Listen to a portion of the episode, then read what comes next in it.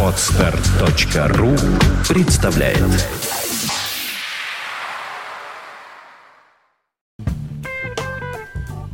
Здравствуйте, вы слушаете радио Фонтанка FM. Э, в студии Александра Ромашова и наш сегодняшний гость, отец Вячеслав Харинов. Это настоятель храма иконы Божьей Матери, всех скорбящих радость на Шпалерной, член Общественной палаты Ленинградской области, байкер и наш старинный друг, теперь уже можно так сказать. Здравствуйте, Вячеслав. Добрый день, дорогая Александра, дорогие радиослушатели. Добрый день. Пригласила я вас, ну и просто потому, что хотелось с вами давно повидаться и послушать вас с удовольствием в нашем эфире. Я думаю, нашим слушателям это будет интересно. Ну и к тому же сейчас такое время, когда э, праздничные дни идут, святки, как я не знаю, святки это, наверное, в свете так называется, а по религиозному, вот по-христиански, как этот вот Нет, период между, такой термин между Рождеством да, вполне церковные. Мгм. Святые дни. Святые дни. Святые дни, ну, сокращенно святки. У нас э, почему-то святки всегда ассоциируются с гаданием, с каким-то весельем таким, ну вот с этими колядками, колядованием, сбором конфет детьми и так далее. А вообще, вот какой духовный смысл несет этот праздник, ну, в частности, вот между вот период между Рождеством и крещением, который выпадает? Ну, на самом деле, это э, очень важный период э, и осмысления праздника Рождества Христова, и м, подготовки к э, празднику Богоявления, Крещения Господня. Когда-то эти праздники были совмещены, и праздник Рождества, он назывался праздником Богоявления в Древней Церкви. Сейчас они разносятся, и э, вот этот период э, действительно э, празднества, э, такого вот веселья духовного, он, конечно, находит свое выражение и в таком народном благочестии, он находит выражение в самых различных увеселениях, в том, что люди позволяют себе и э, поесть хорошо, и, выпить. повеселиться, Да. да, и э, встретиться друг с другом. И вот такое народное благочестие, оно родило формы самые различные, в том числе и м, такие околотеатральные формы э, всяких э, режений, э, гуляний. Э, в деревнях это были и иногда смотрины своеобразные Мгм. молодых людей, да, то есть молодые люди приглядывались к будущим своим невестам. Э, Но, наверное, это совершенно естественно. Э, Духовная радость переходит в такую радость бытовую. Вот, и народное благочестие дает возможность вот таким образом э, еще и как-то совершенно особенным образом проявить свою фантазию и э, каким-то образом поучаствовать э, в веселье общем. Но мне бы хотелось все-таки напомнить, что мы ведем э, нашу программу из центра совершенно особенного города на Земле. И святые дни у нас совпадают с совершенно особенным периодом. С периодом полного освобождения города от блокады. Вот вы знаете, вот для меня вот это понятие «святые дни» наполнилось совершенно другим смыслом за последние годы. Я э, уже где-то лет 17-18 занимаюсь активно поисковой деятельностью, связан с э, военной археологией, связан с историей, историей изучения блокады. И вот для меня вот эти святые дни, они, честно говоря, исполнены совершенно особенного э, такого э, ощущения, переживания чуда, которое совершилось 70 лет назад. Ну, мы сейчас отделены 70 годами, а вообще э, этот город никогда не должен это забывать, потому что м, по э, выражению одного историка западного, жертвы Ленинграда, блокадные жертвы, навсегда сделали улицы этого города святыми. Святой город, он носит имя святого Петра, да? Вот эти святые дни, они действительно совершенно особенные. Ну, смотрите, ведь на самом деле, если бы мы вот мысленно перенесли сейчас, да, э, где-то ну, вот, э, в зиму 41-42 года, да, то это значит, что за прошлый месяц мы с вами потеряли 53 тысячи человек. 53 тысячи. Вот если мы мысленно сейчас вот находимся в январе 41-го, буквально через пару недель только за один день на Пискаревку привезут 10 тысяч тел. За один день. То есть это, это фантастического масштаба катастрофа, При том, трагедия. что город был не пятимиллионным отнюдь, как сейчас. Ну, к тому времени, наверное, к началу э, блокады с беженцами, но неучтенными многими, он, наверное, где-то был трехмиллионным городом. Двух-трехмиллионным мы можем только приблизительно говорить, потому что поток беженцев шел, и окраины Ленинграда были заполнены людьми, которые спасались от э, нашествия немецкого. Вот. И э, вот, э, собственно, святые дни, они были сопряжены с особым чудом. Ну, смотрите, ведь э, город был настолько плотно э, окружен, настолько мощная была оборона э, немецкая. Это ведь настоящее чудо. За 30 дней под носом у врага, который внимательно наблюдает за тобой, подготовить неслыханного масштаба операции. Фантастическую. Мы сейчас даже вот не, не, не, не можем оценить весь масштаб. Ведь выскочившие на лед там танки э, э, Хрустицкого, да, они вообще, это, было, это был шок для немцев. Надо было сделать, например, подготовку э, сказать, э, прорыва, и авиация в течение 30 дней аккуратно по всей линии бомбила арт-точки врага, не давая даже намека на мысль, где мы прорвем. Да? Надо было везде ровненько обрабатывать, но четко по этим точкам. И накануне операции совершается непонятное для немцев. 13-я э, армия воздушная из Ленинграда летит в сторону Волхова и не возвращается, самолеты не делают круг.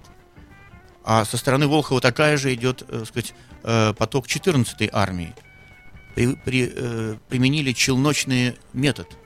Наши стали садиться на аэродромах Волховского фронта, дозаправляться и э, сказать, доза, брать бомбы новые. А 14-я армия на наших ленинградских э, аэродромах. И вот немцы видят странную картину. Эшелон непрерывный с двух сторон идет самолетов, бомбят, бомбят, и не возвращаются ощущения что как бы это с той, с другой стороны вот э, огромные потоки. И э, обработали так немцев, что они были в полном ошеломлении. И ночью перед прорывом просто летали, просто не давали спать. Немцы не могут понять, бомб нет, но постоянный гул самолетов. Что такое русские делают? После этого еще одно чудо, чудо артподготовки. Совершенно удивительно, ведь перед нами был хрупкий Невский лед. Вот мы говорим о крещение, богоявление, да. там все. Наше крещение было тогда, да, в 43-м, это был хрупкий Невский лед. Правые и левые фланги залегли, не смогли прорваться. Только вот 136-я дивизия в Марина э, сумела прорваться. Ну, тут ведь лед, ну что там, связку гранат кинул, вот тебе и полынья, вот тебе и крещайся, вот тебе и принимай это э, купание крещенское – да, и вот для нас совершенно это лед и вода э, Невские стали совершенно особенными в те дни. И вот надо было артподготовку сделать так, чтобы не разбить этот лед, чтобы ни один снаряд не упал, и чтобы враг даже не заподозрил, что мы готовим лед для того, чтобы по нему бежать. Это значит, надо было бить прямой наводкой. А как вывести там против Марьина только 160 там с чем-то орудий стояло? Как их вывести на прямую наводочку? Так, чтобы их не заметили, чтобы они внезапно начали и отутюжили там немцев. Это, это, фанта... это маленькое чудо, на самом деле. Мы даже не, не можем себе представить, как это сложно сделать на нашем правом низком берегу, когда с 8 ГРЭС там немцы все видят и отмечают любые передвижения. Настоящее чудо. И вот то, что случилось, для меня, конечно, это удивительно. Там, по Новоладожскому мосту мы едем. Ну сколько мы едем? Несколько минут на машине. А командиры собрали солдаты и сказали, так, у вас 8 минут максимум. Если за 8 минут вы не перебежите Неву, всю в торосах, всю во льдах, а они одногруженные, э, значит, э, мало того, что одетые по-зимнему, так нагружены еще э, и приставными лестницами, баграми, оружием, э, всем прочим. Вот не перебежите Неву, все, конец, никакой операции, ничего не будет.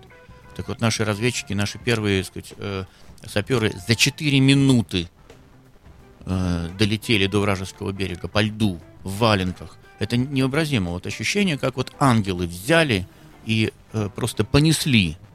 Вот писал тогда Щеглов, командир 268-й дивизии, что э, у него было ощущение, что вся боль Ленинграда, вся жажда победы просто выплеснулась на ленинградский этот Невский лед.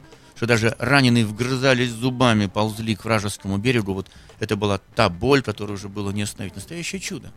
Вот, и об этом тоже надо э, помнить. И вот это на самом деле настоящие святые дни э, Ленинграда. Ну и, конечно, если уж так э, смотреть на э, то, что э, происходило в городе, ведь город еще и молился. Митрополит Алексей э, был весь э, всю блокаду в городе. Один раз его вывезли в Симбирск на встречу э, с, э, с местоблюстителем Патриаршего престола. И он там, э, митрополит, все время повторял, «Боже, как много вы все здесь едите, как много вы все здесь едите». И город служил, и э, по снятию блокады впервые в истории Советского Союза 12 священников были награждены медалями. А почему? Это потому что обескровленный, э, голодный Ленинград собрал 5 миллионов рублей на победу через э, приходы православные. Фантастическая сумма. Вот, потому что э, церковь мобилизовала и э, церковь вела за собой. А проповеди митрополита Алексея, его просто слова верующим, размножались как агит-листки и сбрасывались за линии фронта, сбрасывались э, для наших партизан и для жителей оккупированных территорий. Вот это тоже та святость города, о которой мы забываем и которую на самом Вообще деле не должны трудно были забывать. представить, если учесть, какие были времена для церкви в те годы, даже военные годы. Но вы нам уже рассказывали, что именно вот как раз в те годы число верующих, ну вот солдат, когда на линии фронта страшно все взрывается вокруг, он Конечно, вспоминает маму, он вспоминает Бога, но он не будет вспоминать партию Ленина. Э, Вряд ли. Ну вот военная археология дает удивительные какие-то вещи, удивительные. Вот э, я буду говорить об этом, у нас будет блокадный вечер, привезу специально на вечер э, зимний дзот на передовой, э, сзади наши траншеи, э, ребята чуть-чуть заглубились э, в снег и в землю мерзлую, у них там маленькая буржуйка, они там на четвереньках передвигаются, маленькая труба выведена, Э, Естественно, она закамуфлирована, в белый цвет выкрашена, но к нашим позициям, за которые наши э, окопы стоят, да, на ней нарисован большой образ Божией Матери. Красивый, красочный, на, на белом снегу он виден. Наши видят, а немцы не видят, естественно. Но вот что могло подвигнуть? Прежде чем, так сказать, э, это ведь надо... Как, как написали? Вот они выкрасили в блиндаже в белый цвет, понятно, и выставили эту трубу, чтобы как-то топиться там в этом блиндаже в дзоте. Но перед этим вот какой-то Богомаз, художник, ну здорово, видно руку, нарисовал красивый большой образ Божьей Матери и поместил на трубу и развернули к нашим. Что мы там в блиндаже на передовой, мы там под пок- под покровом. Потрясающе, но вот откуда это? Какие комиссары, какие полит- э, работники могли это провести или допустить? А, значит, есть, вот она труба у меня в музее. Вот такие вот вещи удивительные. А скажите, вот наверняка вот вы изучали тоже этот вопрос э, в блокадном Ленинграде, вот в быту, ведь тоже было, ну, конечно, было очень много горя, смертей, но ведь э, случались и какие-то чудеса, маленькие чудеса. Вот вы можете какие-то примеры такие привести, которые, э, ну вот невозможно объяснить на таком вот каким, каким-то обычным языком, может быть, вот, Ну, иначе как чудо Божье не назовешь. Тут не надо искать магизма, да, не надо впадать э, в то, что э, является таким вот, ну, материальным подтверждением веры. Сама вера это чудо. Человек, э, обладающий верой, он буквально э, простирается в неизвестное. Он видит то, что неверующий не видит. Вера это инструмент познания. Это э, то, что обостряет твое интуитивное э, сознание, то, что позволяет тебе э, буквально вот без видимых каких-то доказательств ощущать и знать наперед. Вот. И, ну, конечно, были и удивительные какие-то э, случаи. Ну, э, например, ведь э, что такое было э, причастие, причащение в блокадном Ленинграде? Просфоры были величиной с пятикопеечную монету, совсем малюсенькие.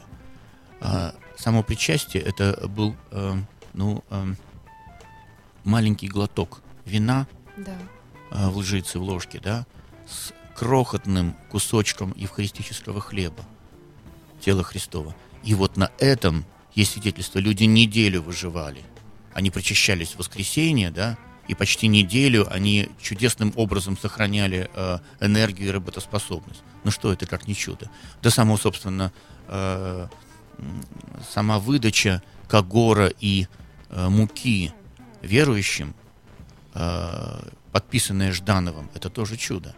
Жданов, у которого руки по локоть в крови, который участвовал в массовых репрессиях, который душил церковь в том числе, он подписывает сам, понимая, насколько важна церковь, насколько важно духовное состояние города вот в условиях э, такой изоляции. Но он не просто выдал, конечно, продали.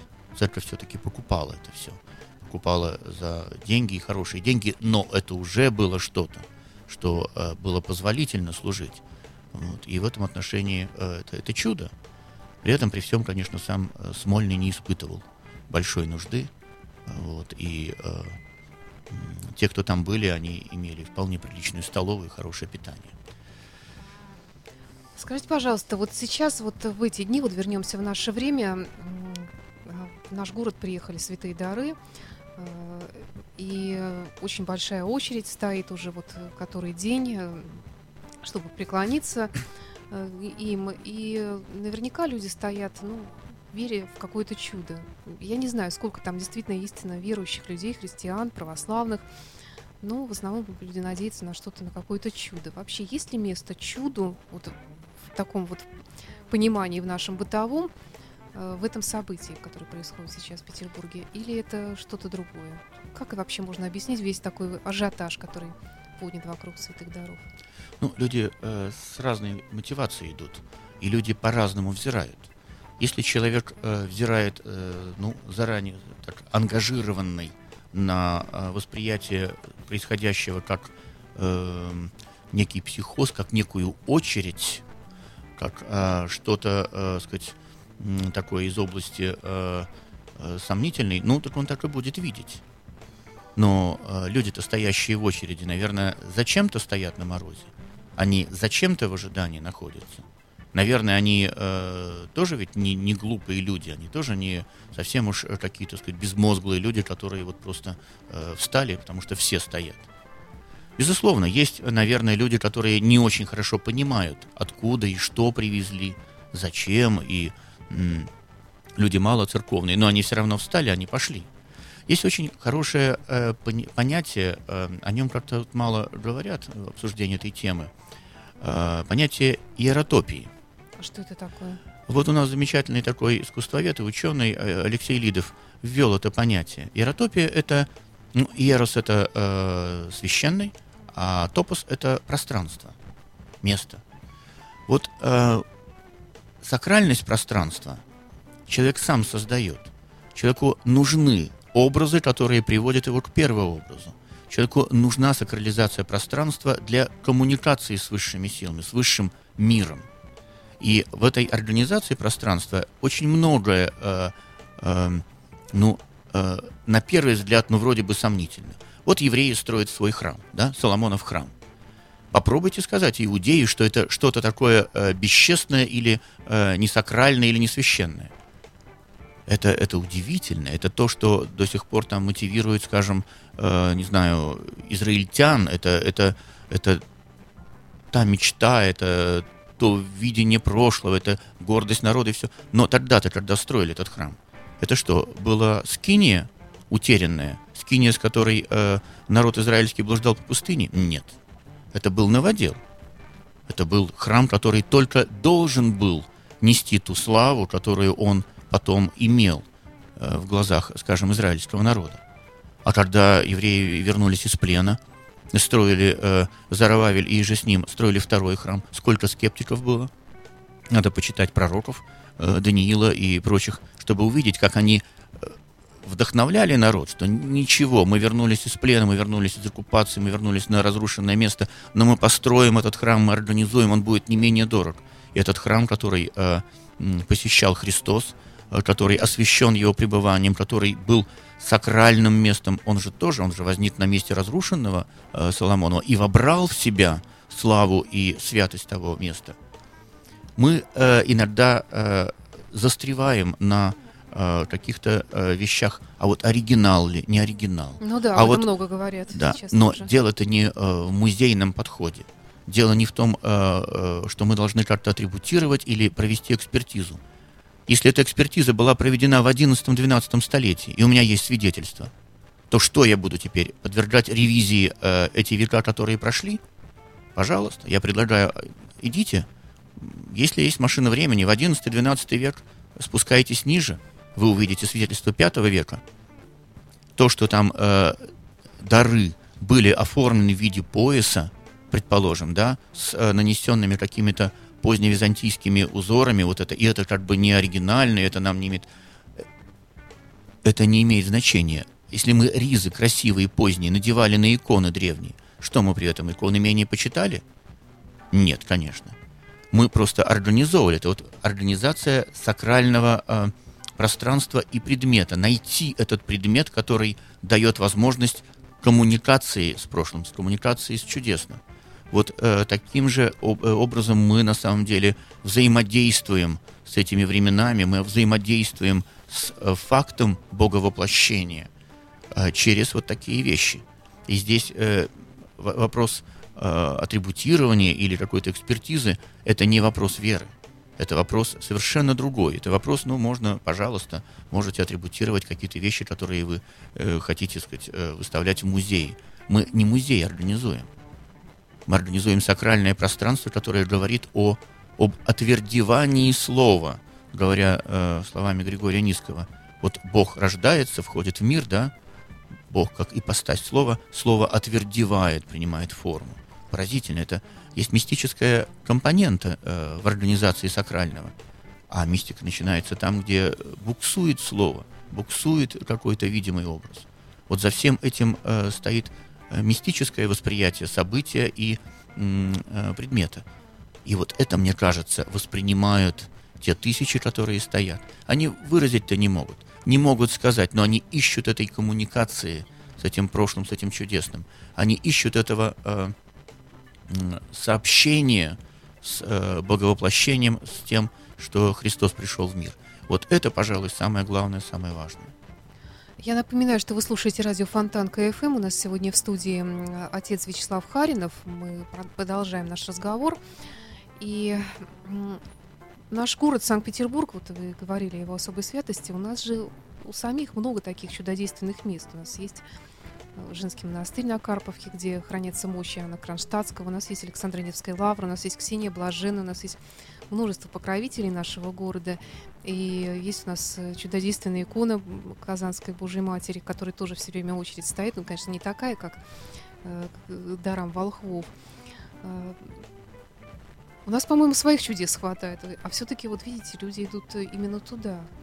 Но дело-то в том, что если бы э, наши иконы, наши святыни привезли э, в другое место, на Афон, например, ну, было бы да, точно такое да, же поклонение. Да. На Афоне наши иконы э, вот петербургского письма синодального, да, уже в XIX веке очень ценились. Если посмотреть э, многие из почитаемых святынь афонских э, в монастырях, э, ну, более поздних, это наши, наши, в основном, петербургского письма, ну, киевского письма, иконы, наши российские иконы. Вот. И это момент именно э, приобщения к сакральному, приобщения к святыне, не только своей. Конечно, каждое место имеет свои сакральные пространства. Люди специально для вот этого сообщения с э, высшим миром, да, для э, мобилизации себя, мобилизации своего религиозного сознания всегда выделяют определенные места, которые изолируют, которые э, не наполняют предметами быта, которые все наполнены вещами, говорящими о другой реальности, о другой реалии. Э, эти места наполнены другим лексиконом, другой музыкой, э, сакральным облачением и все прочее. Везде Э, в любом сообществе человеческом мы найдем эти попытки сакрализации каких-то мест. Это только может быть лишний повод говорить о том, что без религиозных человеческих сообществ нет. Мы в истории не можем их найти. Это данность. Вот это религиозное сознание – это часть человека. Если человек лишается религиозного сознания или намеренно его исторгает, или его каким-то образом, э, ну, не знаю, может быть, э, вульгаризирует – то он в известном смысле э, поражает свою человеческую природу. Он ее делает в известном смысле ущербным. Все человеческие сообщества имели э, эти попытки сакрализовать какие-то вещи. Сакральность, э, она принимает иногда странные формы. Но э, там э, идет какая-то такая псевдоканонизация, скажем, э, деятелей э, там, культуры или идеологии, идеологии какие-то сказать, политические лидеры сакрализируются, там еще. Уго есть, Чавес, например. Ну да, есть какие-то такие вульгарные, так сказать, э, при, примеры. Но без этого человек не может. Вот. И, конечно, в каждом сообществе есть э, традиционные уже такие действительно очень э, дорогие э, местным людям какие-то места. Ну вот наш храм Скорбящинский, например, он ровесник городу. он э, там, где стояла, стояли палаты Натальи Алексеевны, сестры Петра I, где Петр I сам приезжал, работал, где э, находилась изначально вот святыня московская привезенная, Скорбящинская икона. Но, конечно же, это место, ну, можно было закрыть. Можно было там сделать э, лекторий, там еще что-то. Но как только разрешили его использовать как сакральное, ну, конечно же, э, поток верующих. Конечно же, э, это место преобразилось. Конечно, оно, оно и намолено, оно и имеет эту, оно имеет своих святых. Вот вы назвали там Иоанна Кронштадтского, Ксения Блаженную. Вот из нашего храма трое святых вышли. Это святые уже наших дней 20-го столетия, понимаете? И это, это тоже та э, реалия, та данность, которую ну, нельзя обойти. Она существует. Но если мы э, идем, посещаем, скажем, дары волхвов, то точно так же в честь наших святых, в честь нашей э, дочери Ктитора Екатерины, мученицы Петроградской, строится храм в Красноярском крае. Вот для них это не менее дорогой, дорогая святая. А что это за Екатерина? Это дочь нашего Ктитора храма, э, человек, который э, сумел э, в очень сложных условиях, по последнему э, делу было арестовано 52 человека – много священников, там был владыка воеводин Григорий, э, многих сломали э, пытками и э, вот, допросами ночными. Только она и Кира Оболенская, княжна из обедневшего рода, сельская учительница, за которой, кстати, заступалась Мария Ульянова, которая знала ее, как простую сельскую учительницу. Только две женщины не сломались перед чекистами, никого не выдали, ничего не подписали, ни в чем не сознались и ушли вот в такой святой чистоте. Расстреляли их всех в 1938 году, в 1937 году. Вот. И э, для нас это удивительный образ чистоты, веры, э, принципиальности, э, культуры высочайшей. Вот. При всем при этом э, она, знавшая радость э, семейной жизни, радость э, деторождения, она за два года, с 18 по 20 год, потеряла всю семью, своего мужа и пятерых детей. То есть это человек, испытавший колоссальные потрясения в жизни, которого потрясения могли сломать, могли в известном смысле изуродовать, могли э, э, сделать э, совершенно каким-то мизантропом и так далее.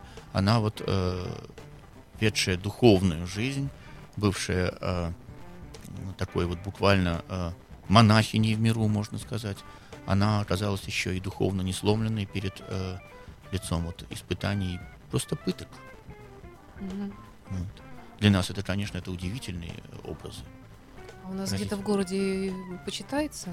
Ну, конечно, наши новомученики очень почитаются. У нас вообще в храме есть музей новомучеников. Мы ведем такую просветительскую деятельность, печатаем два раза в неделю специальные брошюры по жизни этих э, новомучеников. Э, тех, которые выпадают на э, чью, чью память совершает церковь в этот день. И, в общем, у нас-то мы почитаем. Ну, это зависит, конечно, от прихода. Но город знает своих святых, город знает своих э, новых святых, и э, у нас у нас чудеса происходят. Какие? Ну, вот такие вот связанные с деторождением. Женщины, которые не могли иметь ребенка в течение многих-многих лет. Вот, поразительные вещи. 12-14 лет, 9 лет, вот, 7 лет. Среди даже наших священнослужителей. Вот. Э, вдруг вот беременеют, рожают. Вот, девочки выходят замуж, устраивается семейная жизнь. Вот, чудесные какие-то вещи. Вот, я считаю, что это покровительство нашей святой Екатерины. Так что Напомню, что в студии отец Вячеслав Харинов. У нас тут есть несколько вопросов от наших слушателей, таких довольно осторожных, я бы сказала. Ну вот, э, в частности, а, атеизм — это тоже вера. Современная наука может объяснить практически все явления, происходящие во Вселенной.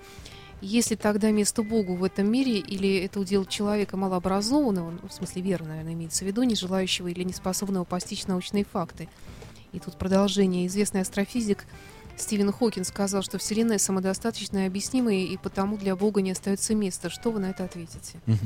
Ну, я хочу сказать, что э, атеизм, э, наверное, тоже в известном смысле вера, потому что э, атеизм э, идет тоже на некой посылке. э, которая э, не является э, сказать, доказательной. Посылка того, что Бога нет. Но я могу сказать тогда, а что тогда вот человек, который э, практически все может объяснить, хотя я таких не видел, и даже Стивен Хокинг, при всем моем уважении, угу. вообще-то говоря, человек достаточно э, ну, узкий по э, сегменту видения э, научного. Ну, вот. Это человек, который может хорошо говорить об астрофизике, который э, очень э, хорош там в математике и э, в запредельных областях, но я его не знаю, например, как э, биолога или как, скажем, э, там, не знаю, историка или литератора или, не знаю, там, географа. Ну, пусть не обижается Стивен Хокинг. Я понимаю, что ему, наверное, ну, трудно да, быть географом, но тем не менее. А это тоже э, области знания человеческого. И вот я бы сказал так, если человек э, имеет хоть какой-то опыт научного э, познания мира, то он, наверное, знает, что все в мире имеет причинно-следственные связи. Мы все связаны причинно-следственными рядами.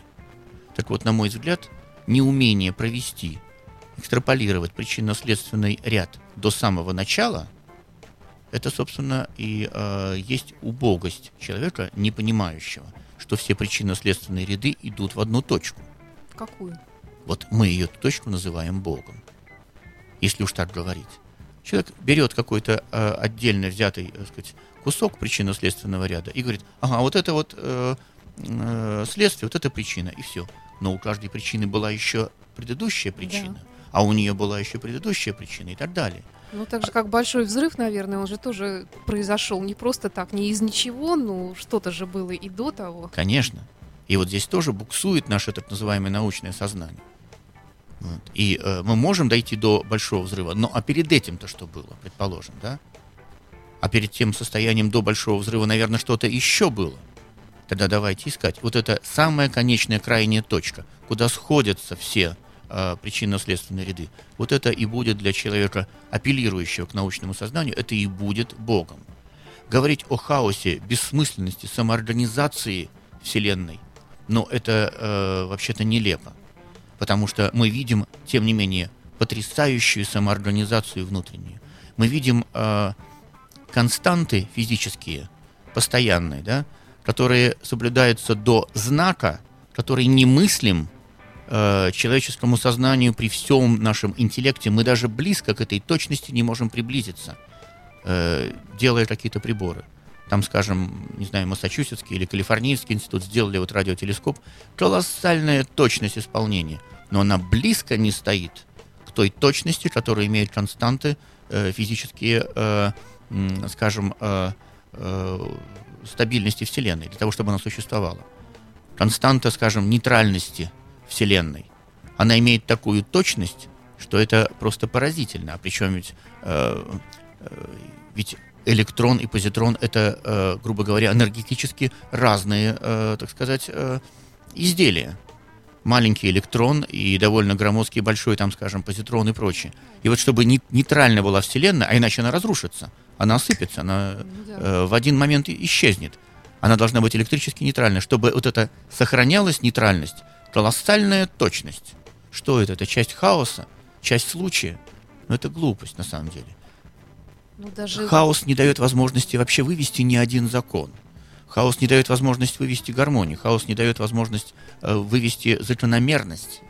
И вот как раз вот порядок закономерности и законы, и гармония дают нам возможность говорить о том, что есть э, осмысленный центр этого есть тот центр, который, который обладает тем интеллектом, который, увы, не подвластен нашему интеллекту. Ибо наш интеллект, скажем, до там, 10-15 э, 10-15 знака после запятой работает, мы можем сделать себе позволить. А некий интеллект от нас сокрытый до 50-го там знака э, точность имеет. Ну так а как? Вот, вот, вот, пожалуйста, это наука.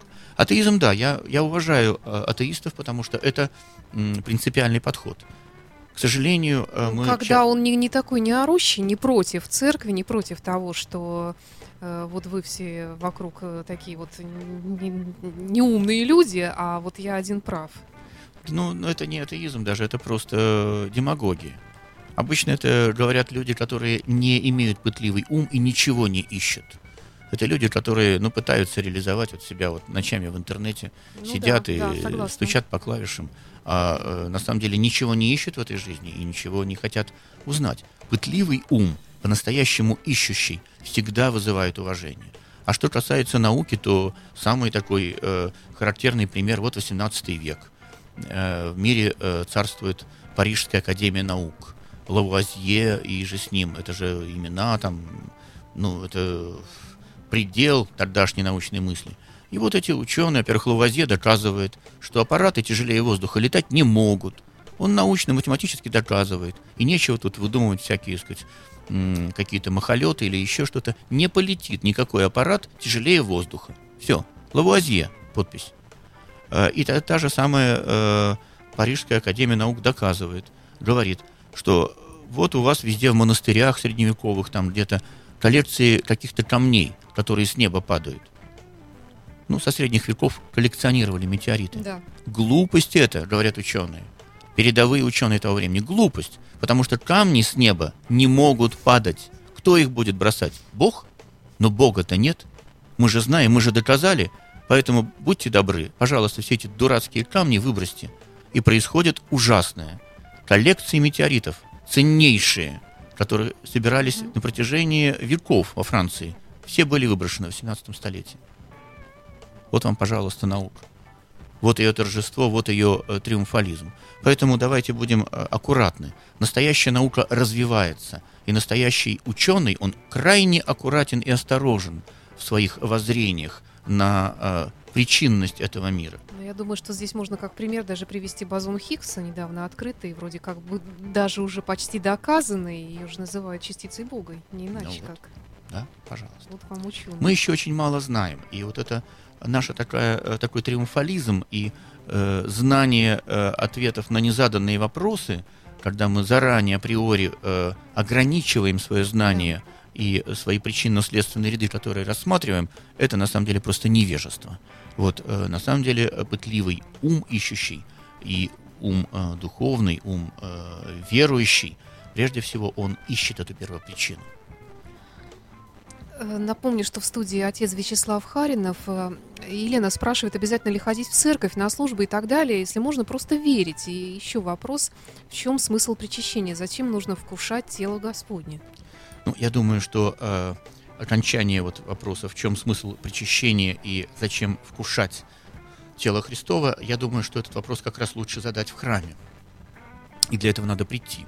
Я думаю, что э, религиозная жизнь, духовная жизнь требует своей организации, требует своей системы и требует своей школы. Храм это не только место сакрального какого-то сказать, пребывания и м, помещения себя э, состояния молитвы и так далее. Это еще и школа. Это хорошее училище. Было бы крайне наивно и было бы таким профанированием. Вот за пять минут рассказать о глубинных вещах угу. веры, о глубинных вещах э, боговоплощения, о причине боговоплощения, о том универсальном способе достижения Христом каждого вне зависимости от возраста, от социального происхождения, от э, состояния, э, от, э, не знаю, места пребывания. Я имею в виду причащение, да?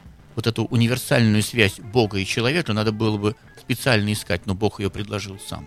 Мы все нуждаемся в пище. Вот это универсальная физическая связь. Вот эта возможность mm-hmm. прикоснуться, причаститься природы божественной.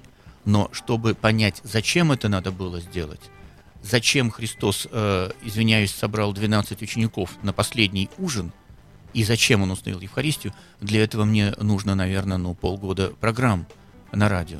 Мне нужно э, с э, Еленой поговорить если Елена не придет в храм, если она не встретится со мной, она не узнает этого. Да, она что-то будет э, верить душе, да, что-то будет. Но я уверяю, что, конечно, можно ведь и, наверное, математику учить дома. Можно, наверное, и географию изучать дома по контурным картам. Можно заниматься и биологией, наверное, выращивая э, в горшках цветы. Но это будет, будет очень малое знание. Для этого нужны институты, для этого нужны учебные заведения, для этого нужно образование. Вот храм в том числе это еще и образование. Может быть, прежде всего для Елены, потому что я вижу, что человек просто ничего не знает. А на чем тогда основывается вера? Это будет вера шаткая, это будет вера такая интуитивная. Она будет основана на той системе нравственной ценности, которая заложена в человеке, которая есть. Но ведь у каждого она своя. И мы знаем, что люди спокойно там, лгут, спокойно грешат, спокойно, так сказать, э, и, и, и у каждого Бог в душе. И какой это Бог? Бог лжи, Бог обмана, Бог лицемерия. Я не хочу ни в коем случае обвинять Елену, но э, тогда наше знание о Боге, наши духовные знания просто, ну, э, ну превращаются просто в, в миллиарды э, самомнений, миллиарды каких-то э, личных точек зрения. Но есть ведь объективные вещи, есть и вещи, которые человечество э, изучало, есть ученые не только в области биологии, географии, физики, математики, но и в области духовных знаний. Есть непреложные законы духовного мира, точно такие же, как законы физического мира. Да, может быть, тонко кто-то улыбнется, но мы знаем, какие там, разве можно сравнивать? Вот уверяю, что можно сравнивать, и духовный мир точно так же описывается конкретными законами. Их надо изучать, их надо знать. И это знание духовное человечество копило в течение столетий. И э, если вы не ходите в храм, если вы не причастны к системе духовного образования, ну, тогда вы остаетесь в лучшем случае талантливым самоучкой. Но мы знаем, что кулибины рождаются крайне редко. Вот здесь надо все-таки, наверное, надеяться на систему образования, на э, какое-то э, спокойное, смиренное приятие того наследия, которое нам оставили предшественники. Можно отрицать э, опыт отца, матери, можно стать на позицию там, нигилизма по отношению к дедушке, бабушке, к соседу по лестничной площадке, к государству, к э, обществу, ко всему, но останешься один. В известном смысле надо все-таки изучить, надо оглядеться, посмотреть и увидеть, чем обладает и общество, и сосед э, по лестничной площадке, и что тебе передают отец, мать, дедушка, бабушка.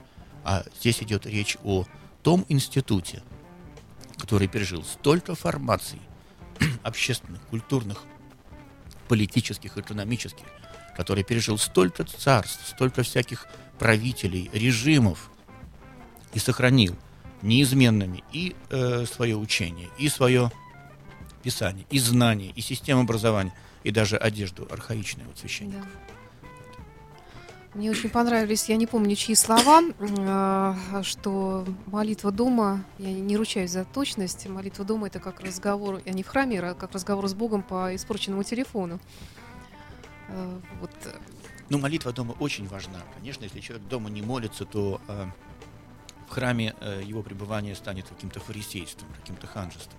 Конечно, мы все время находимся в этой э, незаметной связи с Творцом, с этой э, первопричиной, с этим началом э, нас, нашей жизни.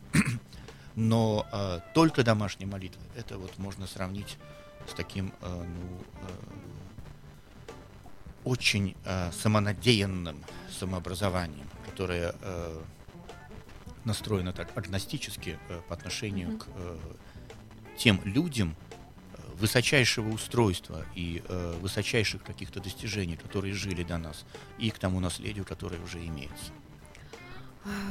Отец Вячеслав, э, вот э, я вижу, что вы устали немножечко уже разговаривая с нами, немножко простужены. Ну, наверное, последний тогда вопрос я задам сегодня. Это тоже вопрос нашего слушателя. Алексей его зовут. Как обучают профессии священника? Что входит в программу обучения? И можно ли вообще назвать это профессией? Интересный вопрос, мне кажется. Ну, я... я помню, что вы как-то рассказывали, э, чему вас учили, чему вас только не учили. Вернее, это я не интересно. назову это профессией, конечно, это не профессия. И здесь эм, есть, безусловно, процесс образования и э, есть э, э соответствующие учебные заведения. Но э, священник это служение. Это служение такое же, как э, служение э, воина, солдата, э, как э, служение учителя, как э, служение врача, ну, может быть, в каком-то смысле даже, не знаю, может быть, юриста. Э, и служение осуществляется по призванию. Причем это призвание имеет какой-то и э, такой сакральный, мистический смысл, потому что Христос сказал, «Э, не вы, но я вас избрал. То есть здесь э, человек может э, считать, что э, вот он хочет стать, э, вот, и может даже ощущать какое-то призвание внутреннее, призыв такой, но при этом он может не стать священником. Вот церковь решает, что он не годится. таким соборным разумом. Потому что э, ну, рукоположение совершается на основании таких достаточно серьезных, взвешенных решений и решений таких коллективных. Вот. Что касается вот этого служения, то, смотрите, врач ведь тоже может, в принципе, э, быть очень образованным и бездарным. Он, э, если не по призванию. Ну, закончил институт, а как врач, ну, ноль. Как хирург, ноль. Вот. Э, но человек может быть, например, по призванию врачом, там, травником в деревне, да, вот, гомеопатом, но при этом чудеса делать. Вот он по призванию врач. Точно так же, наверное, со священником. Тут образование еще ничего не значит. Но, тем не менее, учат. Учат и учат э, серьезно, и для этого есть э, э, духовные школы, для этого есть специальные значит, образовательные учреждения, которые носят ну, на начальном этапе открытый характер, воскресные церковно-приходские школы, огласительные училища, курсы самые различные. Ну, а более уже серьезные духовные училища, духовные семинарии, духовные академии, это уже, конечно, такие закрытые учебные заведения. Ну, во-первых, потому что церковь отделена от государства. Во-вторых, в общем, есть определенный ценз, есть определенный подход, очень требовательный к аппликантам в эти заведения. Нужна рекомендация, нужно э, ощущение, что человек идет не из любопытства праздного, но действительно идет э, из желания послужить Богу, людям и церкви. Вот. И, э, ну, э, поступая туда, человек, в общем, э, начинает получать э, знания в системе очень э, многочисленные, самые разные знания. Мне сейчас э, ну, не хватит, наверное, и времени, чтобы перечислить все курсы. Я могу сказать, что я уже поступал достаточно зрелым человеком, с высшим образованием, даже, в общем, как бы имея профессии э, высшего образования, не одну даже. И я тоже думал, ну, я вроде образованный, грамотный человек, но э, что там я могу еще э, узнать такого нового в семинарии? Вот. И вы знаете, меня семинария ошеломила, ошеломила тем, что она мне дала. Вот. И, в общем-то, у меня была возможность, как хорошо успевающего ученика, переходить из, э, э, с курса на курс. Но я ценил каждый день, я ценил каждый год пребывания в духовной школе. А потом, закончив э, семинарию 4 года, э, передо мной стал вопрос о, об академии. Я тоже думал, что а чему там учиться в академии? Мы прошли все курсы, семинарии, все уже, как бы сказать, все, вот и Академия ошеломила меня совершенно. И вот я думаю, что здесь, э, если человек ищет, если человек э, хочет знать, то, э, конечно же, он сделает попытку, он попытается э, приобщиться к э, духовному образованию. Но э, смею уверить, вот э, мирской человек даже не представляет себе всего того объема, всей той э, полезности, важности, и многогранности э, информации и образования, которые получает человек в духовной школе. Наше время, к сожалению, истекло. У нас тут много вопросов есть еще. Осталось и наших слушателей. И тут дискуссии в нашем чате проходят. Ну, к сожалению, мы уже просто не успеем, наверное, ответить на все эти вопросы. И поэтому приглашаем вас еще раз к нам. Приходите обязательно. Я напомню, что в студии радио Фонтанка FM был Отец Вячеслав Харинов – это настоятель храма иконы Божьей Матери всех скорбящих радости на Шпалерной, член общественной палаты Ленинградской области, байкер, человек, который занимается поисковыми операциями. Э, спасибо вам. С праздниками вас. Спасибо, Александра. Спасибо всем радиослушателям доброго. за неравнодушие к Фонтанке FM. Ну и самые лучшие пожелания всем. Спасибо. Скачать другие выпуски подкаста вы можете на podster.ru